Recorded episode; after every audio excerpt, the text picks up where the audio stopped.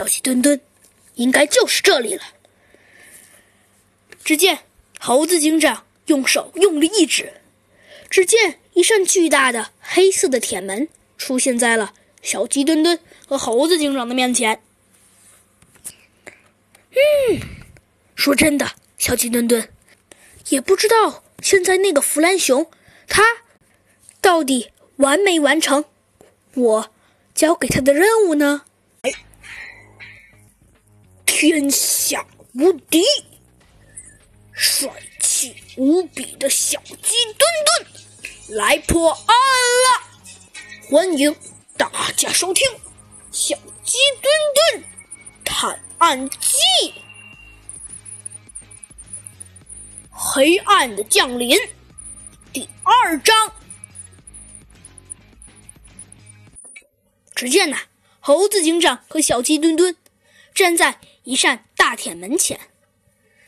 嗯，不过小鸡墩墩，到底这扇铁门是用什么做的呢？猴子警长和小鸡墩墩算起来，应该足足在这扇大铁门面前站了得有个十几分钟了。就在这时，小鸡墩墩突然灵光一闪，说道：“诶，猴子警长，你可以用你的数据模块呀！”猴子警长。好像想到了什么似的，一下子跳了起来，对着小鸡墩墩连连拍手。哎，小鸡墩墩，果然不愧是你呀！好，我这就用。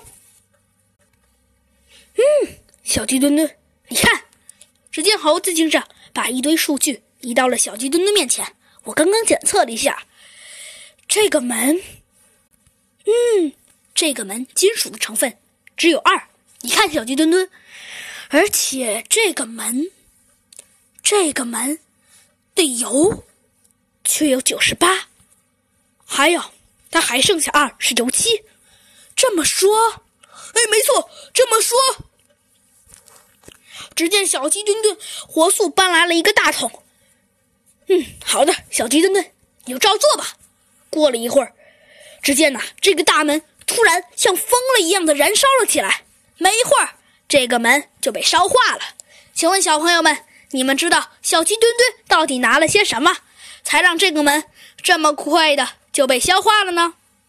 哼，没错，小鸡墩墩拿着那一桶里面都是燃熊熊燃烧的大火，因为油加上火会使火变得更大，因此那只有百分之二的成分就当然被烧化了。更何况火遇上油漆也会燃烧。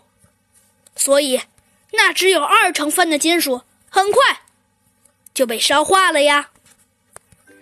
只见呐，猴子警长和小鸡墩墩刚走进大铁门里，一张半人半机械的熊头就进入了他们的眼帘。哦哈哈，你们终于来了，猴子警长！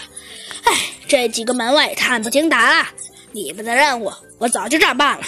哼，他们还没几下就被我的机械手臂。早就打成肉饼了。就在这时，忽然一台机器滋滋的响了起来。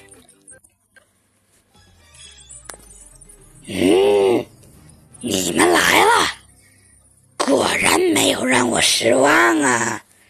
嗯，哼哼，既然来到了我白猿的天罗地网，想逃出去！至高无上的白虎大帝收留了我，那么，哼哼，我就不会让他失望的。